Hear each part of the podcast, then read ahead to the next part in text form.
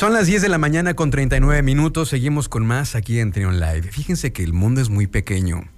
Eh, de pronto, eh, lo que sucede en la otra parte del, planeta parece como si fuera ajeno, como si no tuviera nada que ver con nosotros. Y quiero hacer esta reflexión porque el, día de hoy nos acompaña aquí en la cabina, está con nosotros eh, Vitalia Godilo, quien es una ciudadana de Ucrania que casualmente resultó ser prima política de un compañero de nosotros aquí en Radio Fórmula, de nuestro ingeniero eh, de transmisión, Mauricio Doblado. Y, con un amigo en común, Rafa, este, me contactó y, este, está con nosotros aquí, Vitalia. ¿Cómo estás? Bienvenida. Muchas gracias, eh, muchas gracias por la invitación. Estoy muy contenta, muy agradecida porque me dan esa oportunidad de hablar acerca del tema que es tan importante para nosotros. Gracias.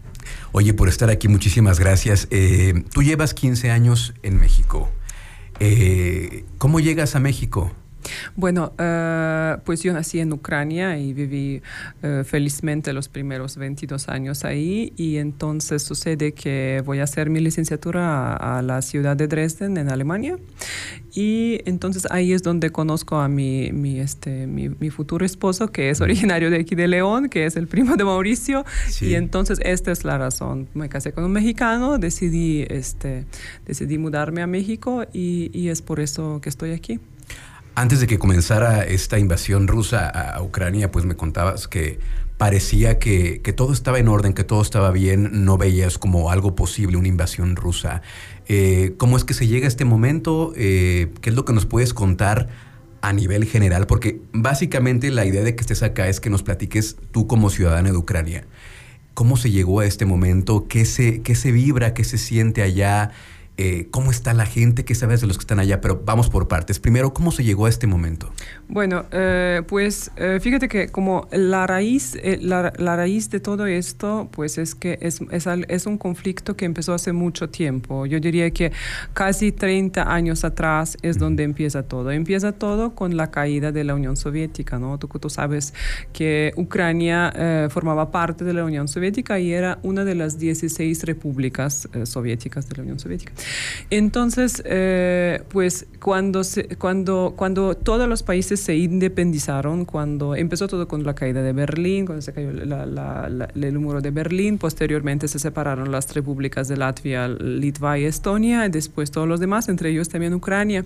Ucrania se empieza pues a, a desarrollarse como un país independiente, con propios valores, eh, tratando de rescatar nuestra cultura, las tradiciones y vaya pues tomando como una dirección pues bastante definida que es ser un, un país independiente, un país eh, democrático, eh, completamente pacífico por supuesto, uh -huh. y entonces esto es, yo creo que nunca, es el punto en el que nunca hemos estado en sintonía con los gobiernos de la Federación Rusa, ¿no? Porque Rusia, aunque todas estas repúblicas, inclu que incluye también Ucrania, aunque nos separamos y todos dijimos, de acuerdo, vamos a ser todos independientes a la, a la República Rusa, les ha costado trabajo aceptarlo y no les ha quedado claro que ya es así, ¿no? Uh -huh. Y entonces, uh, de, por alguna razón, toda la política este, exterior rusa ha sido como enfocada en hacer todo lo posible para que dentro de lo posible ningún país que antes era República de Unión Soviética, ninguno tuviera un desarrollo significativo. ¿Por qué? Porque, bueno, ¿por qué no lo sé? Sí, es, es algo muy, este, muy, muy vil, siento yo, este, porque digo, vivimos juntos. Uh -huh la Segunda Guerra Mundial.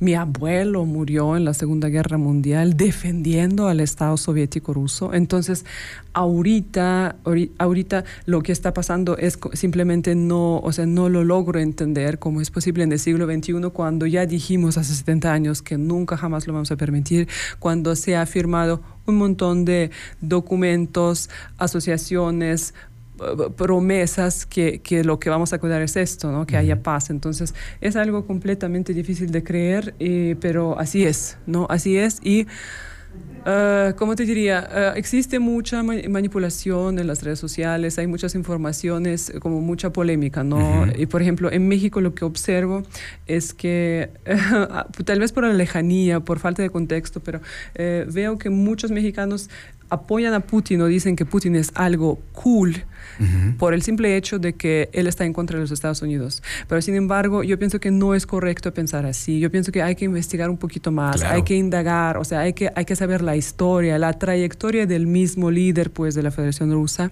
porque eso es lo que está pasando en Ucrania ahorita es, es grande, ¿no? Es una guerra, es una guerra abiertamente, pero déjame decirte que Rusia desde, o sea, desde que terminó la Unión Soviética no es la primera vez que lo hace, lo ha hecho múltiples veces, lo ha hecho en Chechenia dos veces, lo ha hecho en Moldavia en el 90, en el 90-94, lo ha hecho en Georgia, o sea, lo ha hecho en muchos lugares. Entonces es como, o sea, si, si lees la historia, tú ves cierta repetitividad de las acciones y ves lo mismo. O sea, eh, ¿qué ha logrado en esas intervenciones? Nada. O sea, lo que ha logrado es desestabilizar la economía del país, es eh, matar a un, a, un, a un montón de gente inocente y nada más. O sea, que tú dijeras, beneficia en algo al pueblo ruso en absoluto, porque también a veces en redes lees, es que es un genio. Bueno, díganme, ¿en qué consiste la genialidad? ¿En qué consiste la genialidad? Ok, quiere ocupar a Kiev, quiere ocupar nuestros territorios. ¿Para qué? Rusia es un país transcontinental, el único en el mundo que posee no sé cuántos kilómetros cuadrados del territorio y es bastante. Y déjame decirte que si, por ejemplo, todos esos territorios, tú, tú dirías, bueno, Rusia es un país próspero, vive en armonía, armonía, todo le sobra, para nada. La gente tiene sueldos de 70, 80 dólares por mes, ni hablar de la gente pensionada que casi mueren de hambre. Entonces dices, ¿por qué no centrar toda esa energía e iniciativa que tiene en mejor hacer algo en su propio estado, en su propio país? ¿Por qué? ¿Por qué tanta, por qué tanta crueldad? No puedo contestar esa pregunta, Luis, pero eso es la realidad y eso es como yo lo veo. Justamente esa es la idea de que estés acá con nosotros, Vitalia, que nos des un panorama más amplio, que nos expliques desde tu conocimiento, pues eh, tu experiencia, que hay, hay gente que dice que mm, el, el territorio de Ucrania es pieza clave para Rusia porque es la entrada para que Estados Unidos en un momento dado la pueda atacar. Mira, eh, te voy a decir una cosa. Yo, eh, pues en mi humilde opinión, yo me declaro pues incompetente en lo que es la expertise de geopolítica y de cuestiones eh, complejas, pero yo te estoy hablando desde un punto de vista de una ucraniana, bueno, me, me, me, que creo que soy persona pues educada, ¿no? Entonces, en mi humilde opinión, pues estamos muy lejos de eso. Yo he vivido toda mi vida, antes de vivir en México, yo viví en Ucrania, ¿sí? yo viví los 20 años en Ucrania. Jamás en, mi vida he visto en, algún, en alguna parte de Ucrania un soldado americano o un soldado de la OTAN, mucho, o sea, jamás, o sea, estos son eh, pues unas suposiciones, pero la verdad, o sea, teóricamente tal vez es correcta esa declaración, ¿no? Pero una cosa número uno. Ucrania no está en la OTAN y ahorita está muy lejos de estar en la OTAN, punto número uno. Desde antes de que pues, desde antes de que Rusia invadió, porque Rusia invadió en 2014, ¿no? Tú sabes que Rusia invadió las, las zonas este del país en el 2014 aprovechando el, eh, justamente el, el conflicto de Maidán cuando nos traicionó el, en aquel entonces el presidente Yanukovych. Entonces él ocupó Crimea, que es territorio ucraniano, y también la zona de Donbass. Entonces, eh, entonces desde, desde, desde entonces, o sea, en, en 2014 no, no, estábamos hablando de la OTAN, ni estábamos interesados, ni siquiera nos estábamos acordando de la OTAN y ya nos atacó. Ustedes estaban en lo suyo. Claro, entonces simplemente estábamos pues haciendo pues la política interna de Ucrania lo que nos lo que considerábamos la correcta y eso es todo. Entonces ahí también, entonces te digo, o sea, que diga que, oh, ok, es contra la OTAN, pues no, la verdad no. O sea, todas las todas las manipulaciones que dicen que la OTAN, que, que es que es que no le dejaron, porque me he escuchado, es que no le dejaron otra opción. ¿Cómo no le dejaron? más bien o sea, ¿de cuál otra opción estamos hablando? O sea, simplemente él invadió sin razón, más bien no hubo ninguna razón para invadir. No hubo una razón para, no, no, no, o sea, él, no, no había, no, había una razón. Oye, eh, ¿qué pasa con estos, estas personas que se asumen rusas, que viven en Ucrania, estos prorrusos que les llaman? Que, me, cuesta trabajo entender que haya gente que esté a favor de eso dentro de Ucrania. Fíjate que eh, también eh, mucha información confusa. Eh, la única gente que está a favor de Rusia es la gente que se encuentra en los territorios ocupados por los rusos en el este del país. Estoy hablando de la zona de Donbass, que es la, zona de Donetsk, la ciudad de Donetsk y la ciudad de Luhansk. Lo que pasa aquí, allí, es que en, en, 2014, Luis, cuando, pues tú me acabas de platicar que tú estás, estabas viendo el, el, documental. que se llama Maidan, que todos eh, los, los, que quieren saber si está en Netflix, eh, pues tú sabes qué, qué, es lo que pasó. Teníamos, teníamos un presidente que sí tenía las, las, eh, como mucho favoritismo hacia Rusia, entonces se le acercó con él, con el presidente, la Unión Europea y dijo, ¿saben qué? Pues nos gustaría invitarlos a firmar un acuerdo de libre comercio y otras cosas que nos parece que pueden ser convenientes, como, como ve. Entonces el presidente de nuestro país dijo, muchas gracias, pero yo creo que no lo vamos a firmar. Entonces se dirigió con el pueblo por televisión y dijo, saben que sí me lo ofrecieron, pero yo creo que no nos conviene. ¿Por qué? Pues porque, porque, porque para qué firmar este si tenemos aquí a Rusia y de hecho ellos también me están ofreciendo firmar uno que nos conviene muchísimo más. Entonces la gente dijo, ¿sabes qué? Pues no, nosotros queremos firmar para el acercamiento con, Europa, con Europa. Entonces él rechazó hacerlo, eh, la gente continuó eh, demostrando pues que quieren que se haga su voluntad él empezó a disparar a la gente pacífica, se armó la, revolución, bueno, todo eso en muy breve. Entonces, Conclusión, el presidente no, este, como no, no, este, no, ya se le dificultó mucho pues hacerse responsable de todos sus hechos. Él, él huyó, huyó del país, él desapareció de los medios durante dos días, sí, y después de los dos días tenemos una zona que se llama Mejigoria, que es algo parecido como los pinos mexicanos, entonces los periodistas se dirigieron ahí, encontraron un lugar completamente solo, y en las cámaras de seguridad pudieron captar las 24 horas como él estaba huyendo, como estaba llevando llevando consigo todas las cosas de valor del palacio y huyó, por supuesto, al Rostov-na-Donu, que es territorio ruso, ¿no? Entonces, en ese momento, Putin se aprovecha porque pues, es una destabilización completa en el país y ocupa eh, Crimea, la península Crimea. Eh, se infiltran ahí los militares con unos uniformes sin eh, señalamientos de oficiales, o sea, que, que, que simplemente los denominamos los hombres verdes porque simplemente tenían un uniforme y, y decías, ¿a qué, ¿a qué perteneces? ¿no? ¿De, dónde no decía nada, ¿no? Entonces, y después milagrosamente toda la gente dice, ok, ya somos Rusia. Hizo lo mismo, hizo lo mismo en la zona de Donbass, justo en, esta fecha, en 2014.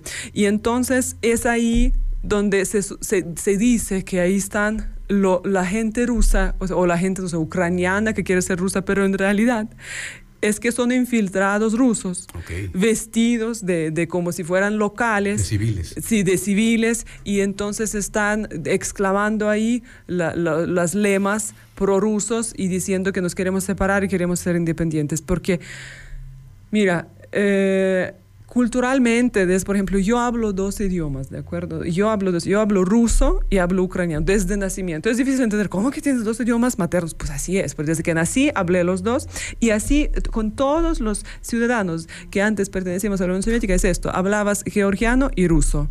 Eh, bielorruso y ruso, lituano y ruso, ucraniano y ruso. Eh, entonces, pero yo nunca lo vi como un problema. Yo hablé ruso, yo soy de la ciudad de Kiev, de la capital, eh, siempre hablé ucraniano y hablé ruso ambos y nunca sentí ninguna discriminación ni de cualquiera, porque también hay mucha manipulación. Es que también otra, una asandez de tamaño del planeta es que en Ucrania viven los nacionalistas y eso es otra asandez que se difunde mucho por, las redes sociales rusas Dime, Luis, cuando un mexicano dice viva México, ¿qué significa? Pues que te, apasiona ser mexicano. pues que eres un patriota, ¿de acuerdo? pues, pues nosotros tenemos una exclamación que es eh, Slava Ukraini, que es Gloria Ucrania. Entonces, Entonces, en la percepción de los rusos, somos nazis por eso. Entonces es una sandez. Porque si, si un ruso dice, dice gloria a Rusia, es un patriota, y si un ucraniano dice gloria a Ucrania, se convierte en un nazista, ¿no? O sea, son manipulaciones, manipulaciones que están también como que eh, direccionadas a la clase media para abajo, ¿no? Con el, con el único afán de, de, manipular, sí, de manipular y de crear una, este, una dimensión que no existe, ¿no? Una dimensión que no existe. Está muy complejo todo esto, la muy verdad. Complejo, muy este, complejo, Es, es, eh, es importante tener, pues, eh, las, las, voces como ustedes que, que, lo han vivido, que saben de dónde vienen. Un, un, pueblo muy valiente, un pueblo que ha luchado, que ha conseguido muchas cosas. Eh, y en este momento pues está esta situación tan terrible que de verdad creo que la comunidad internacional la reprueba.